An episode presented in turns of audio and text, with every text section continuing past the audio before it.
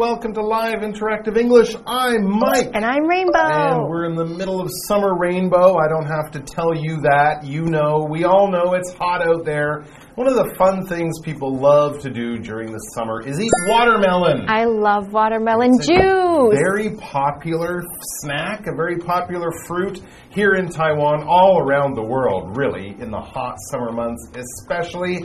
You love watermelon. I'm okay with it. I, I find it doesn't have much of a flavor. yeah, a lot of people say that. It's more water than melon Yeah, to me, but it is very refreshing. It is, it and is. It's good for you. Uh, now, I not, might not be the biggest watermelon fan, but I think I heard you say that you had a friend Yeah. who not just doesn't really like watermelon, your friend is actually afraid, yeah. frightened, Yeah. scared by what. Now, is this if I pick up a watermelon and throw it at your friend, She would scream. they'll be scared? Yeah. Well, I would too. She because they're big and heavy. But what if I cut some watermelon just said, Would you like some? No, she'll throw up. She hates it. Like when we were young, this was in elementary school. It was in the summertime, and we Uh-huh. had these people cut some watermelons for us. Sure, nice and treat.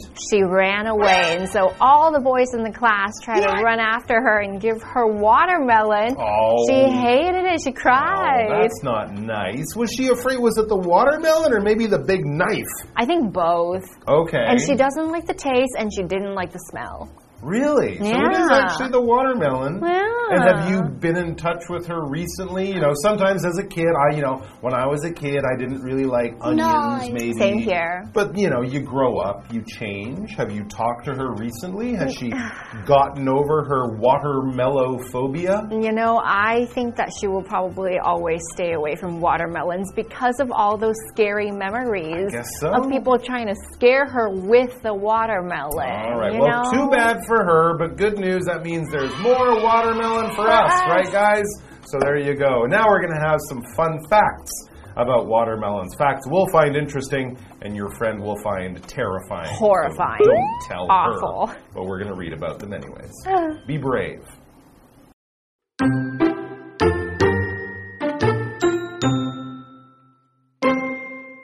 Many people will agree that there's nothing quite like a plate of sweet, freshly cut watermelon to help you feel refreshed on a hot summer day.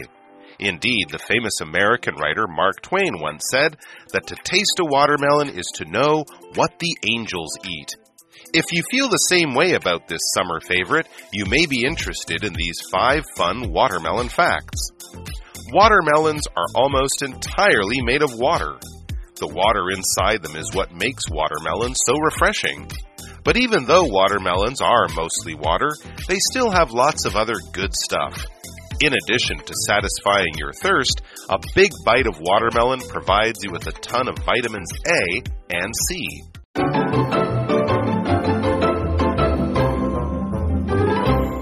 All right. Even though I'm not the biggest watermelon fan, I am a fan of weird facts about weird things. Oh, you So I'm- know a lot of facts. I'm, I'm looking forward to that. I can't really think of any interesting facts about watermelons, so let's find out about some.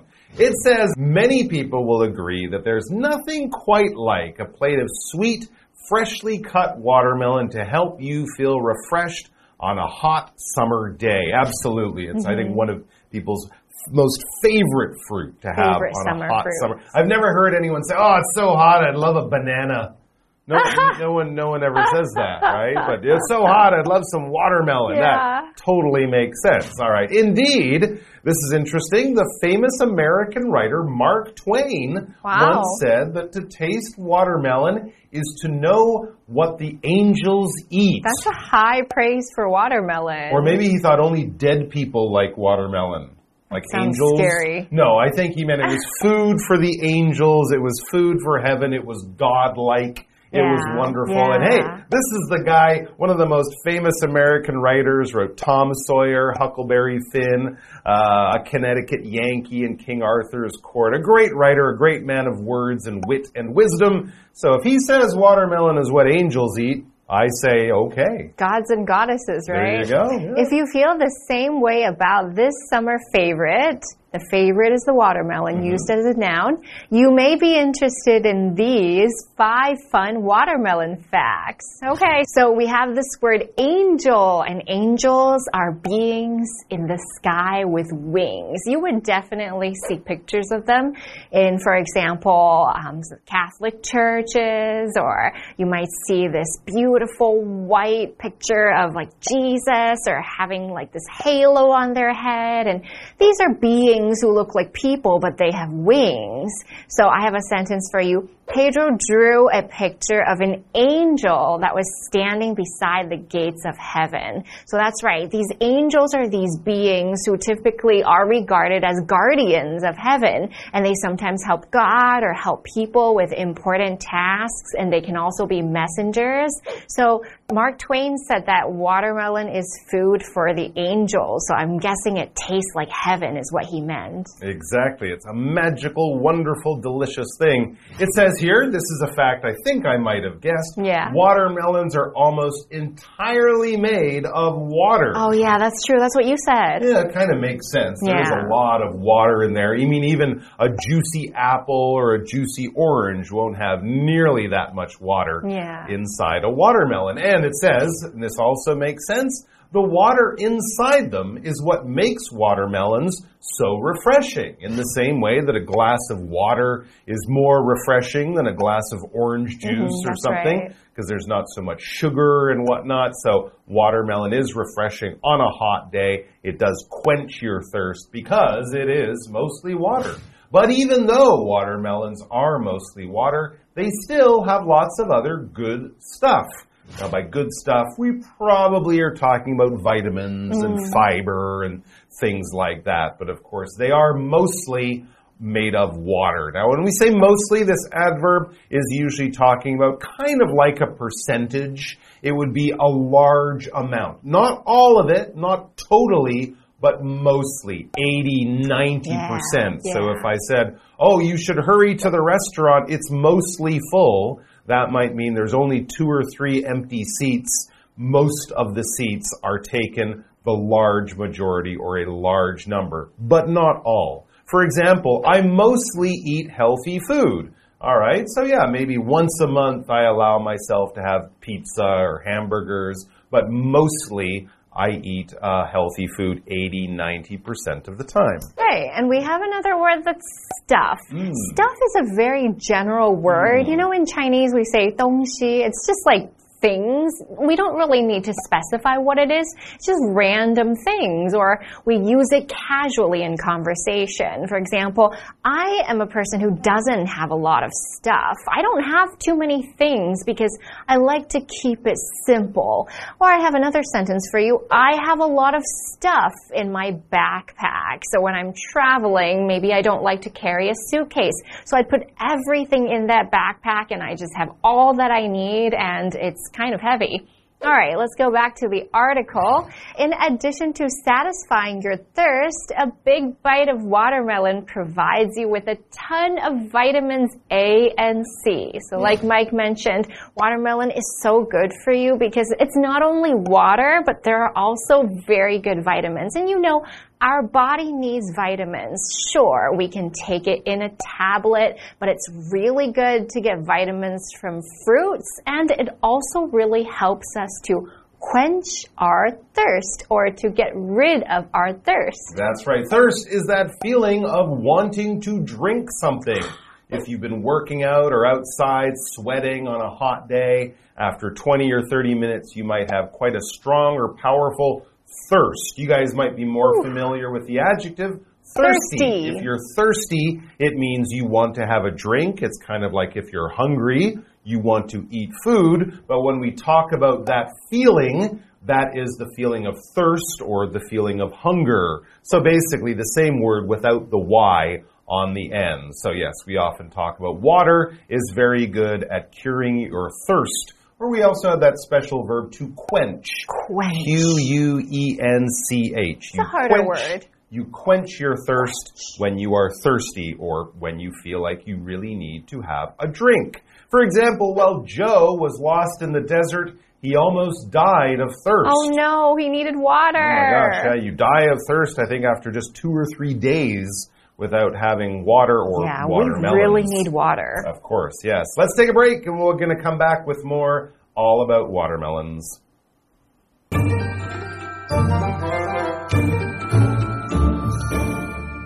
Hello，大家好，我是 Hanny。同学们喜欢吃西瓜吗？ 在炎炎夏日，应该没有什么比一盘现切西瓜更让人感到清爽了。连美国著名作家马克·吐温都曾经说过：“品尝了西瓜，就知道天使吃的是什么。”大概就是要表达说，吃了仿佛让人置身天堂吧。那我们这两天就来分享几个西瓜的趣闻、有趣的事实。第一个就是西瓜几乎完全是由水煮成的。那么西瓜让人感到清凉，正是因为它里面的水分。虽然它大多是水分，可是还是含有许多其他好东西。所以呢，西瓜除了帮你解渴，还可以提供大量的维生素 A 和 C。好，文中的 vitamin 就是指维生素、维他命。Mike 老师说的 fiber，f i b e r，它可以指纤维、食物纤维。那么单词 angel 就是天使。Rainbow 老师有提到天使头上的光环，那我们学一下 halo，h a l o，halo 就是光环。下一个单字是 mostly，它是副词，表示主要的或者是多半、大多。那么 stuff 是指东西、物品，注意它是不可数名词哦。我们会用到 stuff 这个字啊，就表示可能是一些随机的物品，你没有要具体一一说明有哪些东西。所以这时候，Rainbow 老师他用到 specify 这个动词，s p e c i f y Specify 它表示明确指出或者是具体说明的意思。那么 random，r a n d o m，它是形容词，形容随机的、任意的。那至于 thirst，它表示口渴、渴望，我们可以用 satisfy one's thirst，或者是 quench one's thirst 来表达解渴。那补充一下，quench 这个动词，q u e n c h，它就是表达解除、解除口渴的那个动作。好，那这边三个重点，我们进入文法时间。好，我们来看第一个重点是 There's nothing like 名词或动名词，是指说没有事物比得上什么什么，最好的莫过于什么什么。那这样的句型是用来强调某人或某事物是最好的。举例来说。There's nothing quite like a good cup of coffee in the morning。没有什么比早上来一杯好咖啡更好的了。那我们句子里面加入了 quite，是当强调用，去表达说完全的、彻底的。好，第二个重点是 WH 疑问词引导的名词子句。那么 WH 疑问词像 what、where、why、when、who、which、how，它们可以引导名词子句，然后在句中做主词、受词或是补语用。当主词用的话，动词要用单数型哦。我们就来造三个例句。第一个例句是 Why he left remains a mystery。他为何离开仍然是个谜。这边的 Why he left 是当主词用，所以后面搭配单数动词 remains。第二个例句是。I don't know who he is，我不知道他是谁。这里的 who he is 是当受词用。第三个例句是 This is where we practice dancing，这是我们练舞的地方。那这边的 where we practice dancing 是当主词补语，用来补充说明主词，让语义完整。 好，第三个重点是 in addition to，它是指除了点点点以外还有什么什么。那注意它是偏语接系词，后面要接名词或动名词哦。像 in addition to swimming，she enjoys skiing and hiking。除了游泳之外，她还喜欢滑雪，还有健行。那接回到课文中。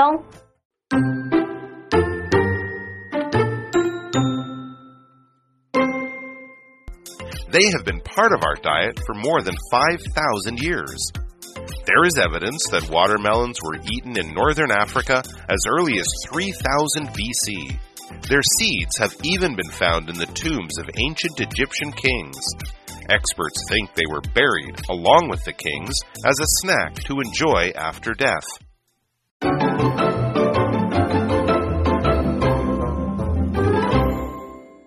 We come back to the article where we talk about more facts about watermelons. They, that's watermelons, have been part of our diet for more than 5,000 years. That's a really long time. There is evidence that watermelons were eaten in northern Africa as early as 3000 BC. Now, BC is years before Christ. So now we're at 2023, right? So 3,000 years BC is a long time ago. Their seeds have even been found in the tombs of ancient Egyptian kings. Hmm, I wonder if they were something to do with riches or something. Maybe watermelons really were the food of angels.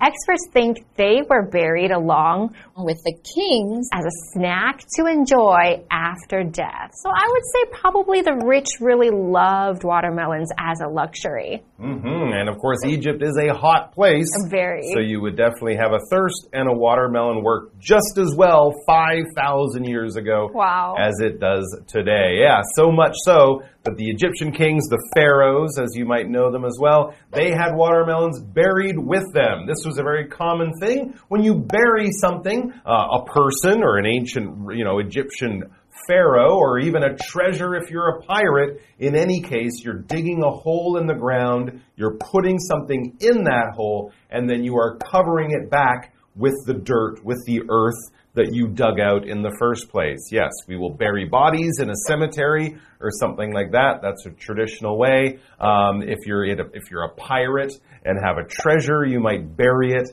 Uh, certain people would bear, maybe bury gold in their backyard in case there's some kind of disaster in their life. They can go and dig it up and they'll still have some money. And of course, we all, I don't know if this is true, but I've definitely seen it in cartoons and comics my dog, my dog buried a bone in the yard. do dogs actually do that?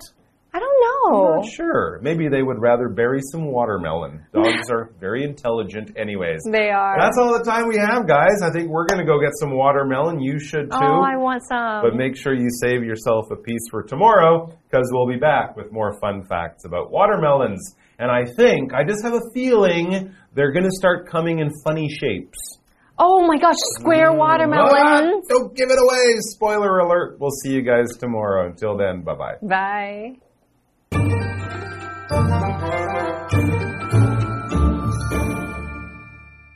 好，我们来看第二个西瓜趣闻是：五千多年来，西瓜一直都是我们饮食的一部分。有证据显示，早在西元前三千年，北非就有人在吃西瓜嘞。那他们的种子甚至可以在古埃及国王的陵墓当中被发现。专家就认为，他们与国王一起埋葬，是要作为死后享用的点心。好，单字 bury 它就表示埋葬或是掩埋。那么文中的 tomb 它是指坟墓、陵墓。Mike 老师有提到 cemetery 或者是 cemetery，c e m e t e r y 这个字表示墓地或是公墓。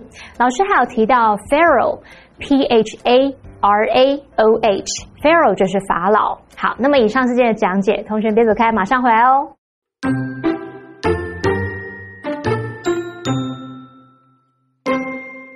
Many people will agree that there's nothing quite like a plate of sweet, freshly cut watermelon to help you feel refreshed on a hot summer day. Indeed, the famous American writer Mark Twain once said that to taste a watermelon is to know what the angels eat. If you feel the same way about this summer favorite, you may be interested in these five fun watermelon facts. Watermelons are almost entirely made of water. The water inside them is what makes watermelons so refreshing. But even though watermelons are mostly water, they still have lots of other good stuff. In addition to satisfying your thirst, a big bite of watermelon provides you with a ton of vitamins A and C. They have been part of our diet for more than 5,000 years. There is evidence that watermelons were eaten in northern Africa as early as 3000 BC. Their seeds have even been found in the tombs of ancient Egyptian kings. Experts think they were buried along with the kings as a snack to enjoy after death.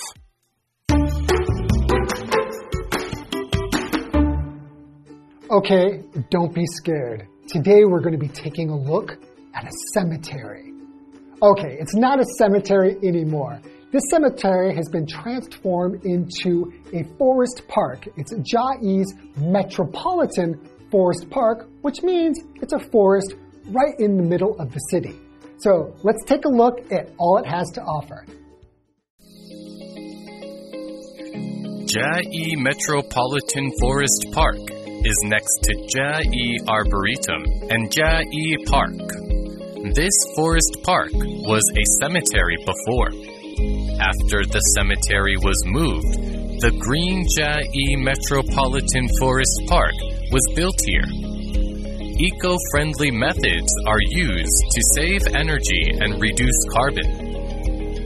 This forest park was built to create a base for indigenous botanical species. In the forest park, you can find many flowers, a huge grassland, historic sites, and so on. Yemingchun Tomb and Water Source Water Meter Room are historic sites in Chiayi Metropolitan Forest Park. Chiayi Metropolitan Forest Park contains ecology, history, and leisure. Needless to say, this urban jungle is Chiayi's unique treasure and asset.